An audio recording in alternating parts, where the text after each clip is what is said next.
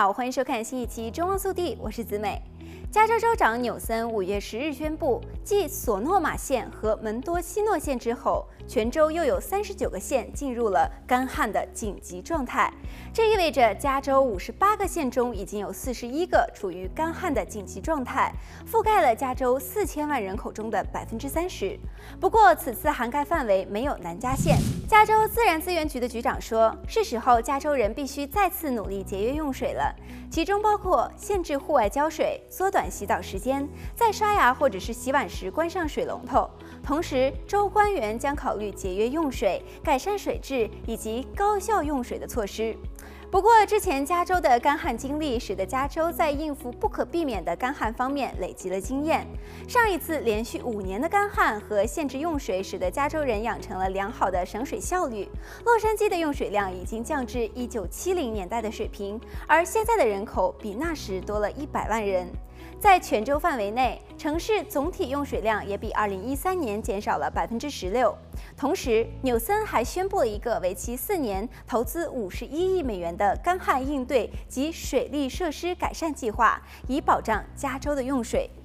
拨款的项目包括十三亿美元用于改善饮用水和废水处理的基础设施，重点帮助小型和贫困社区；一点五亿美元用于地下水净化和水循环利用项目；三亿美元用于实施可持续地下水管理法，以改善供水安全、水质和供水的可靠性；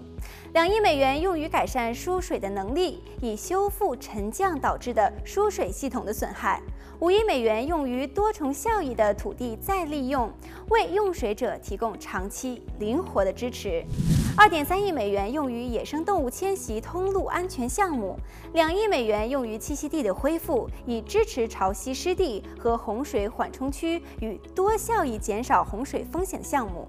九千一百万美元用于关键数据的收集，以修复和扩充加州的水数据基础设施，加强对水文状况的预测、监督和评估。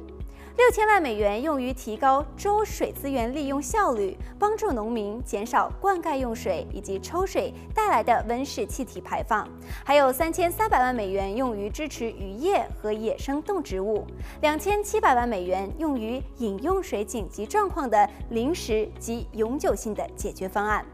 好了，本期节目到这里就结束了，祝大家生活愉快，我们下期再见。